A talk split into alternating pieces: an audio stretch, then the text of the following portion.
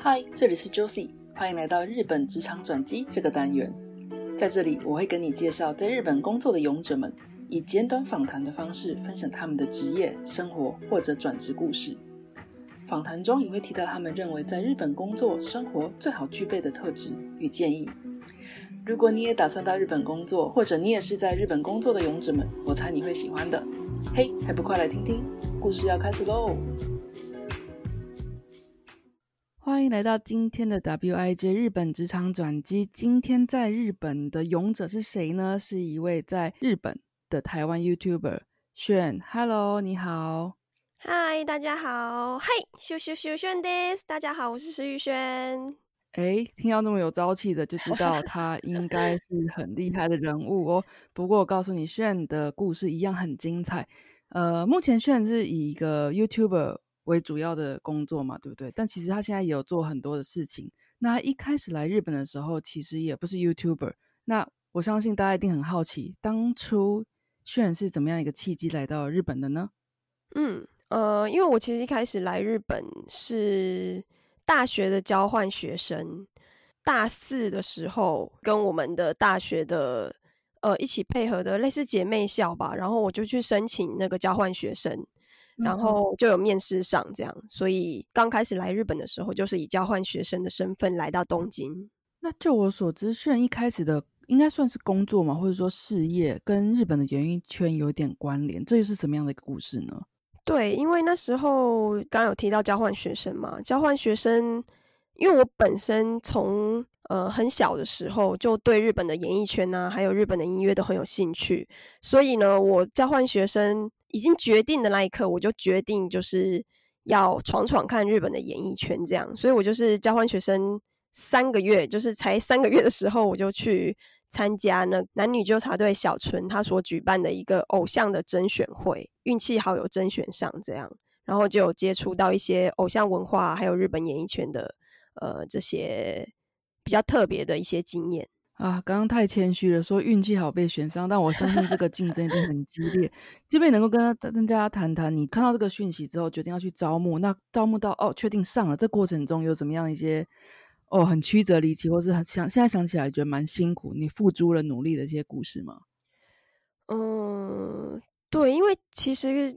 呃，碰巧看到这个甄选的时候，之前还有找一些网络上的资讯嘛，因为从甄选会的话，大部分都网络上的资讯，然后就有找到那种很奇怪的甄选，就是比如说你先去甄选，然后他就告诉你，哎，你合格了，但是可能要你付什么三十万的学费啊，那时候真的有吓到，学生毕竟就没什么钱嘛，然后那时候我还。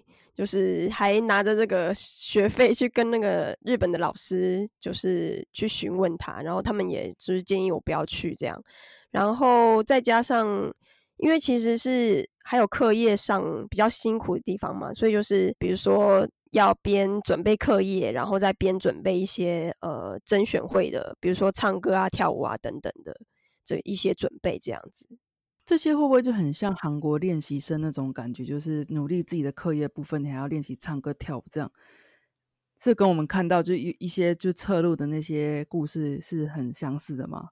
在以日本来说，你经历的故事来说，嗯，我觉得蛮像的。但我其实不太，虽然不太了解韩国的练习生，但是呃，就是我合格之后呢，我觉得还蛮辛苦的，就是因为其实我们的有一些成员，他们有些是要工作的。就是呃，跟我一样，也有点像是，也不像业余的啦，就是有生两个两个工作，或者是因为毕竟偶像就是刚开始就没有赚什么钱嘛，所以我觉得最辛苦的地方就是要深夜练，就是晚上不能睡觉，对，晚上不能睡觉，然后从深夜就是从中点练习，然后练到早上，然后早上呢，我还要就是先回宿舍，然后再去。上课这样子，而且重点是我那时候我的宿舍就是有门禁的，就好像我记得是十一点吧，还是几点忘记了。然后还有早晨练嘛，你知道早晨练，早晨练是要做始发的。可是我的宿舍呢，我记得是好像就六七点才开门吧。然后那时候我就是要爬墙 爬出去，然后去做始发，然后去练习。这是我印象蛮深刻的事情。对，我练习就包含唱歌或跳舞这些，对不对？就像很像这就是偶像出道的一个过程这样。对对对对对。然后那时候比较特别的是，因为我们第一个 life 就要在五个月吧，五个月就要学二十首歌，所以真的是那时候真的压力超级大的。那最后出道这个团体叫什么呢？能跟大家介绍一下吗？那时候的名称叫做炮灰系女孩。哎，很有趣诶，这是什么意思呢？对，因为它的概念呢，跟偶像的概念其实是不一样的。就是它的特色是可以骂的偶像，就是可以骂我们，然后散发自己的压力这样子。然后那时候，因为就是小纯嘛，小纯就是呃，其实是在台湾也很有名的呃一个综艺节目主持人，呃，很常就是在推特跟一些网友啊会。因为你知道，毕竟网友嘛，就会有一些酸民。对小纯，他就是很要怎么讲，很勇敢的去面对那些酸民，甚至还会跟他们吵起来什么 之类的。然后他就是对，因为这样子，然后他就是说，有一些酸民都可以来骂我们，然后我们就要无视他们这样子，然后改成元气把它还给他们，就是这样，还蛮特别的。在这样子一个概念之下，它组成一个。这个团体都是女孩子吗？对，都是女孩的一个比较偏向可以接受人家吐槽啊，这样子的一个女性的偶像团体，这样。嗯嗯嗯，对。不过我看轩也是漂漂亮亮的，为什么会想要愿意当抛黑系女孩呢？不是，因为我们甄选的时候是完全不知道是他是设定这个特色，是我们合格上了他才说。对，因为其实跟我自己想象的偶像也很不一样。你就是抛微信女孩。对，他是我们合格，就是我们合格，就是还在甄选的时候都还不知道，是合格上了之后，他就才宣布这个名字，这样子就还蛮有趣的。难道不会害怕说，哦，我知道我我会被人家炮轰的很惨，什么什么之类的？那时候其实没有想太多，那时候就哎觉得哎这还还蛮特别的，然后毕竟是自己想当的偶像嘛，那时候就是兴奋充满的脑袋里面，所以就没有想后面的。后果这样，对 对。那我阅读你的资料的时候，确实在呃出道的同时，呃，我我看到你有提过说有粉丝在 Twitter 上面真的是骂你们，叫你们说滚下来啦，什么能够好好表演吗？类似这种比较强烈的字眼。这个实际上经历过后，你会不会觉得说哇，当偶像素质、心理素质真的很重要，会要强壮一点？这种会不会有一些心里面比较挫折的地方呢？我觉得会有诶，因为一开始就是。小纯向大家介绍我们的时候，大家毕竟都不是我们的粉丝嘛。然后那时候比较印象深刻，就是呃，他在 Nico 那吗？就是 Nico Nico 生动生动化的那个一个网站，其实真的那些粉那些网友都骂的很难听，就是直接说丑女啊，就是很难听的一些话。然后那时候其实蛮不客气的，对对对对对，那时候其实蛮 shock 的。但是其实后来因为比如说那些人变成我们的粉丝之后，来我们 life 之后，其实是有点变相操作吧，就是为了要符合我们的特色，然后去故意骂我们这样。对对对对对，就觉得所以也不是真的带着恨在骂，只是说哦，你们就是这样子的一个 concept。对对，所以我们就哦稍微吐槽一下吧，这样。对对对对对对对，后来就变得有点像是这样子。那后来这个团体的发展变得怎么样了呢？后来哦，其实，在二零一七年就已经解散了。所以，因为我是从刚开始嘛，所以这个偶像的过程就大概是四四年左右。我我是四年所以是二零一三，嗯，四年嘛。二零一七解散，经过是二零一三开始吗？呃，因为我中间有回台湾一年，所以他们是从二零一二年开始。对，哎，录音的。昨天呢，就是十九号，刚好是炮灰系女孩的生日。对，对对，今天是二十号，我们在录音。十九号是是哦，这个团团成立的生日。对对对，没错。哎，你们团员大概有几个人呢？我们团员变动还蛮大的诶，就是一开始是九个人，然后后来就是有加加减减，最多我记得是十二个人吧。对。那也蛮多的耶，都是外国籍的吗？还是也会有日本人？没有诶，全部都是日本人，只有我一个是台湾人。哇，真的好特别哦！那代表你真是很有实力耶。没有，因为我后来有去访问小纯嘛，然后他是我有问他说为什么把我选选进去，然后他就是有说就是比较可以像国际化，毕竟我也是会中文，然后也会日文这样，他就是觉得说把我选进了团里的话，可能会比较像国际化的那种发展。嗯，对。那你的粉丝？有没有比较特别的朋友？比较特别的，像日本人比较多呢，还是说像台湾的也有专门从台湾来的粉丝支持你这样？那时候因为大部分都是在东京办 life 嘛，所以基本上是日本人比较多的。然后只是一开始呃甄选的时候，就呃有一些男女纠察队的粉丝会来关注我，对，嗯，但是在台湾跨海过来的就比较少。基本基本上都是日本人。那你们现在呃，二零一七年解散到现在也有三年、三四年了。你跟其他团员还有在联联络吗？大家的发展都有在 follow 吗？有诶，有诶。因为其实，嗯，有些其实已经是结婚生小孩了，然后有些还有继续在舞台的，都有继续在 follow。然后，因为其实之前都会约出来吃饭呐，只是因为现在疫情的关系就比较少这样。其实都有联络，有一些成员也会一起拍 YouTube 这样，我也会邀请他们这样。没错，就带到了接下来想要问炫的部分啦。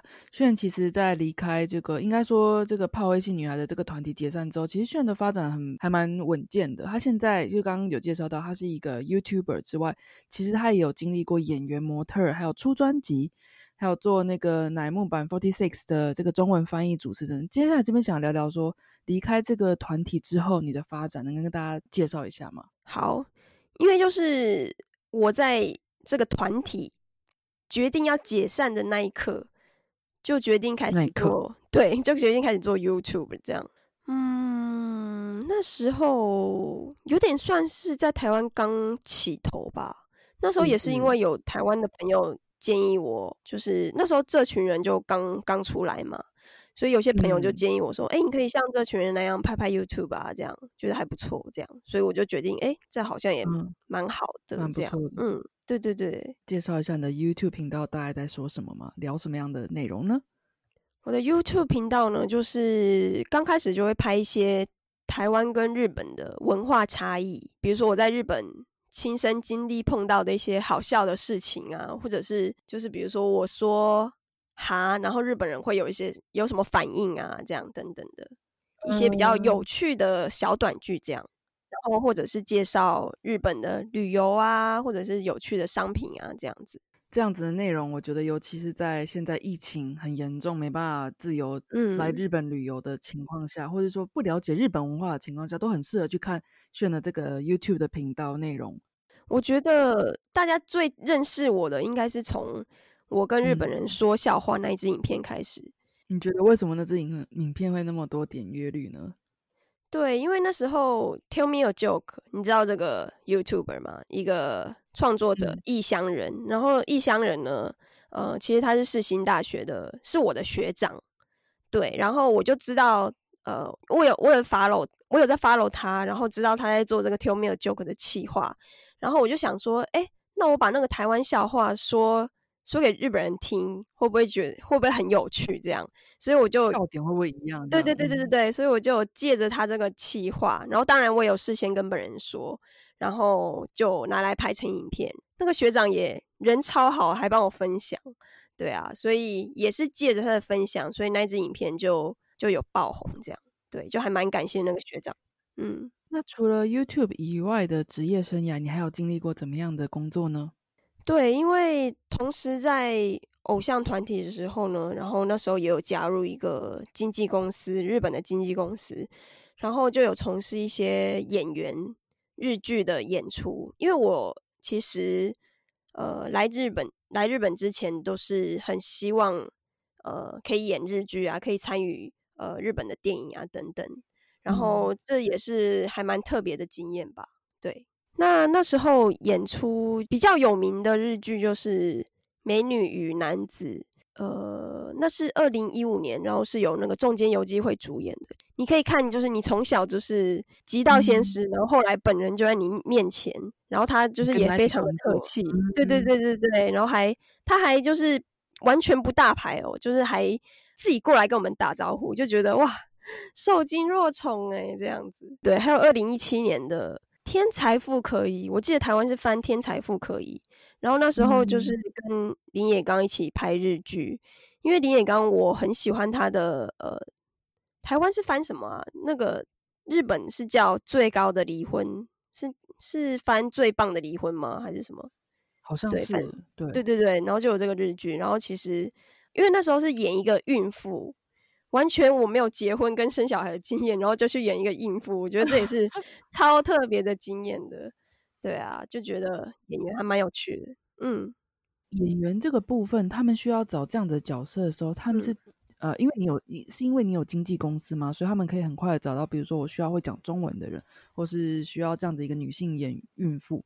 我想问说，他们是怎么找到？你是怎么样可以找到这样子的工作去演偶像剧里面的一个角色呢？对，基本上都是经由经纪公司的，因为可能一些电视台或者是日剧，他们都会。呃，去找经纪公司，所以我觉得经纪公司真的蛮重要的。像我现在，像我现在其实没有经纪公司的话，就其实还蛮辛苦的。这些日剧就比较困难。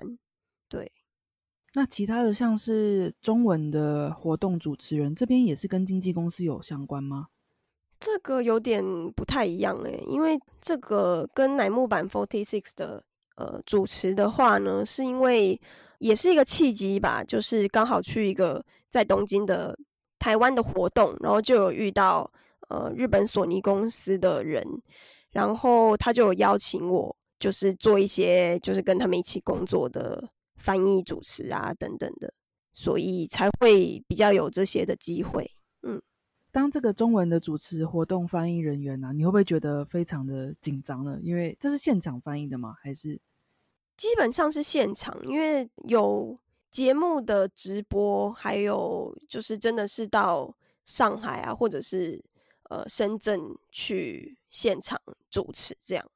那时候真的非常紧张，因为你毕竟做 YouTuber，你是可以自己剪，就比如说你吃螺丝啊，自己把它剪掉这样。可是活动主持的话就不行这样。我那时候就呃那时候在主持那个直播的时候，就想说啊，为什么不能把它剪掉呢？对。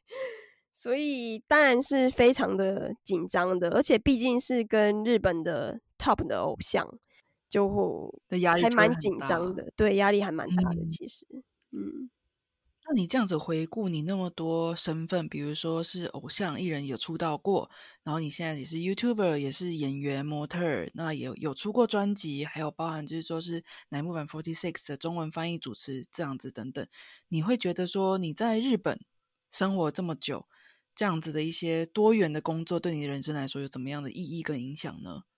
嗯，我觉得这些都是很特别的经验呢。因为从偶像就是这种唱跳团体，可以跟小纯那么近距离的有一个沟通的机会，还有跟一些日本的，比如说搞笑艺人啊，一起同台的机会，一些跟就是如果你是在台湾的话，就。比较不会接触到，就会觉得说这些经验都是非常遥不可及的。对，就是比如说小时候在台湾看的日剧，哎，你现在出现在电视机上，就觉得还蛮感谢的吧。就是真的是因为小纯把我选进那个团体，就觉得有把我人生改变的这种感觉，就觉得是一个很重要的里程碑。吼，对对对，意义还蛮重大的，在我人生里面，就是有一种。完成梦想的一种感觉，对，当然还在现在还在进行式啦，就是有一种对 Umega Canada，就是已经完成了梦想这样感觉。那以现在的你来说，接下来有没有什么有没有什么想要挑战看看的领域或是目标呢？领域哦，嗯，我觉得还是会积极的，就是往演员那边发展吧，因为其实刚刚有提到，就是对于。如果没有经纪公司的话，是发展会比较辛苦的。所以我觉得我接下来的目标呢，就会去就是还是做好我的 YouTube 频道吧，因为我之前都会想说啊，我想要积极去面试啊，想要积极去呃面试比较比较大的经纪公司啊等等的。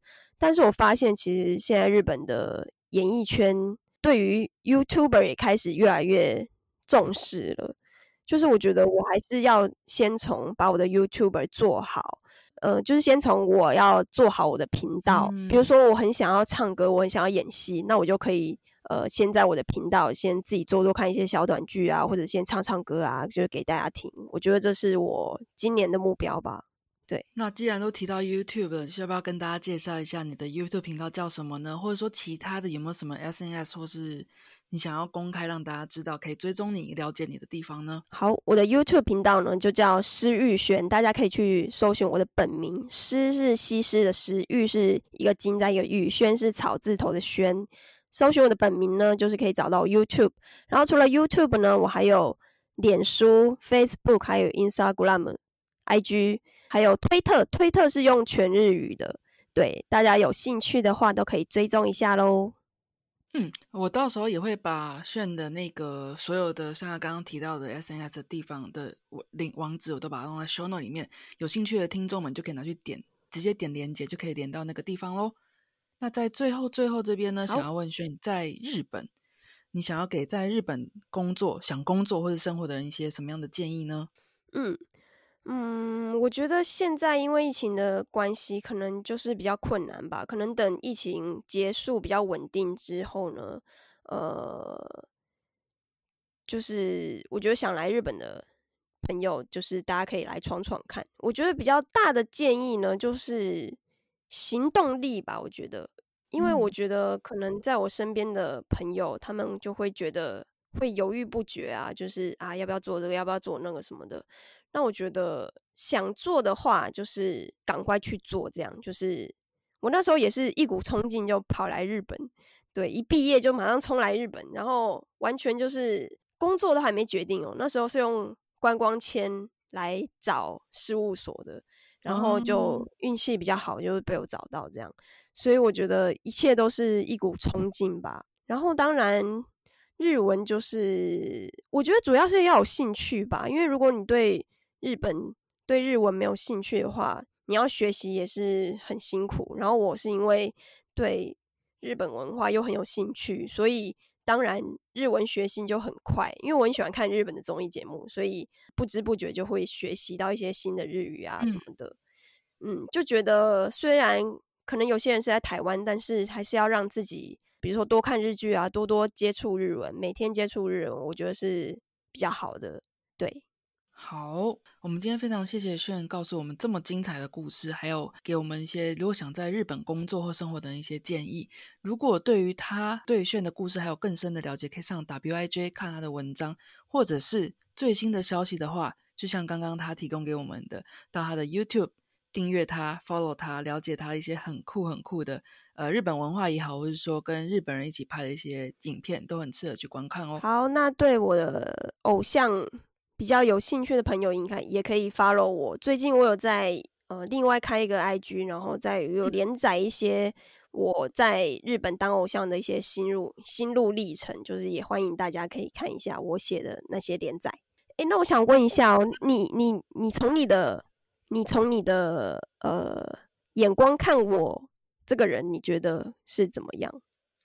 我觉得很有活力耶，就是我觉得是一个，因为我我当初觉得很有兴趣的部分是看到，因为一般来说我访谈在日本的台湾人很多就是找工作，或者说对，顶多就是呃也也是喜欢日本的文化，或者说次文化，或者说追星过来。但是我觉得很炫对我来说很有魅力点是他自己知道自己想要什么，然后就过来应征了。那也当上了他的这自己想当的这个路，那慢慢去开发出很多条像现在所谓很热门的斜杠这样子的一个人，所以基于这点，我就很想要去访问说，哎，是怎么样的一个女孩子？为什么一般来说，哎，我能够到日本来工作或生活，我已经觉得很幸运了，但她却超前部署到直接，哎，是出道当偶像，而且刚刚访问是说，这个九或到十二个人的团体里面，只有你一个是外国人。这点让我觉得说，就非常的更钦佩，说一个身为一个外国人，确实还蛮有自信的，去跟日本人一起去竞争这样子的一个角逐这样的一个角色。对啊。嗯嗯嗯，谢谢，谢谢你。没有，因为其实我已经来日本快就是七年还八年了嘛。因为其实当然还是有很多失失败的地方，当然讲的话只能讲一些好的地方嘛。对，因为其实我在呃做，比如说 YouTube 啊，或者是演员，都有很大的挫折，所以我觉得，嗯，当然。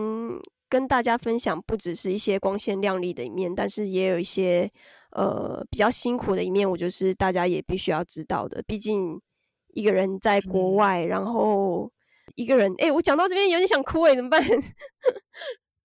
没关系，没关系，没关系，就是大慢慢来，慢慢来。我知道这个很辛苦，不过我觉得也是，不管是你刚刚说正面的也好，或者说你自己经历过的辛苦，都我都认为很有很很有值得分享的价值，对啊。我 怎么办？我现在说不出话。慢慢来，慢慢来，慢慢来，慢慢来。我觉得，呃，不要不要管，就慢慢来。不好意思啊，还好不是录音，就看到我看我在哭这样。对，因为其实我自己也是，呃，演员也是历经很多失败的一些，就是甄选失败的挫折啊，或者是像 YouTube，其实也是做的还蛮辛苦的，就是点阅率啊那些，其实也。自己觉得是没有没有很好啦，所以，嗯，就是我觉得如果真的要来日本工作的话，可能就是还是要有一些做好心理准备吧，因为这毕竟是人在国外一个又没有亲朋好友的一些陪伴呐，或者是就是家人的支持什么的，但毕竟是比较辛苦的，但是对，就觉得。但是，但是我觉得有追到自己的梦想，就是当然是一些很开心的事。对，嗯，哦，我相信过程中有很多事情是蛮可能会很挫折什么，但是就像你刚刚说的，这条路至少都是你确定你想走的路，那可能回想起来就不会那么的觉得说自己到底在干嘛这样子，对吧？嗯嗯嗯。像你刚刚说，不管是演员的路也好，或者说像做 YouTuber 的路也好，你这过程当中可能会被流量数字绑架，或者说，哎。没有没有甄选上的时候，一些失落感，这些比较负面的情绪，你都是靠怎么样去缓和或是去冲淡的呢？嗯，对，一开始其实是当然会非常的在意嘛，因为其实失败了，你也不行，改变不了事实，那只能往下一次的机会再继续努力这样子。所以我觉得不要有患得患失的一个心吧。现在能够这样调试了吗？对，还是要保持正面，就是你要你要会想说，哎，上上天一定会给你最好的礼物，最好的机会，所以就是预备自己，然后等待吧。我觉得这样子会比较好一点。对，那有没有什么时机点是你觉得啊，可能我想要回台湾的这样子一个念头？比如说演员的部分好了，哦，比如说回台湾发展演员，或者说在台湾的演艺圈。其实有想过诶，那时候二零一七年就是解散的时候就有想过了，嗯，而且现在其实因为大学的时候就有接触演员这个这个算职业嘛，演员这个职业，所以我现在有一些演员的朋友，其实，在台湾都发展的蛮好的。然后那时候就会看着看着就会想说，啊，那我是不是回台湾？那会想说啊，早知道那时候就回台湾，搞不好发展就是能像他们。这样好什么之类的，对。可是，嗯，那时候我也问了很多朋友啊，就是问他们建议说，哎，你觉得要不要回台湾啊，什么什么的。然后他们就还是建议我说，因为我的 YouTube 就比较给对日本有兴趣的朋友看嘛，所以他们还是建议我留在日本继续继续努力这样子。所以现在目前应该还是没有回台湾的打算吧。对啊，我也我也我也蛮担心的，就是如果我回台湾的话，会有台湾的经纪公司要我吗？或者是真的会有演员的工作吗？或者是 YouTube 的题材要拍什么，就会有这些更多需要烦恼的事情。这样我觉得也不是不可能啊，但是真的有机会的话，真的有比如说一些演员的一个呃机会的话，当然我是会蛮正面，会想要回台湾发展的。对。嗯，不过我觉得找到自己的定位蛮重要的啦，因为我是我自己呃看你的 YouTube，我觉得哎，也是 虽然说我我也是生活在日本，但是觉得哎，居然有这个面相，我没有想到过。即便是像我对日本，我自认为都我在日本生活很久，也一定程度的了解的，我看你的内容都会觉得说啊，还有这个地方哦，哎，这边真的很好笑，这样。所以我觉得。嗯，我我我这边只是想给你一点鼓励啦。我觉得人生道路上会觉得不安是一定的，因为毕竟没有人能够未预知未来。通常选择 A 这条路，也会想说会不会 B 比较好什么之类。我觉得人之常情。但是就我一个外人看来，第三者看来，我觉得你很棒。我只想给你这样子的鼓励，对啊。嗯，谢谢，好感动哦。谢谢也是非常谢谢你给我这个机会，愿意就是让我访谈你。那。把可能这个三十五分钟、一个小时的不到一个小时的节目，也也不太可能全部倒进你的人生或是你的想法。但是我觉得，即便是这短短几十十几分钟、几十分钟的内容，也希望借由你的故事。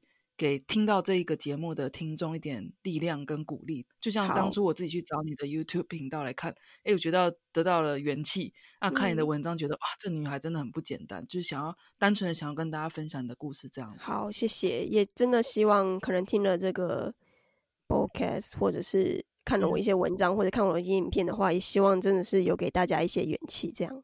嗯，对。那希望大家也是，如果你听到这个节目，想要支持炫的话，也不用吝啬去他的 YouTube 订阅、分享哦，或者说留言给他，给他点鼓励跟支持。谢谢订阅订阅，谢谢大家。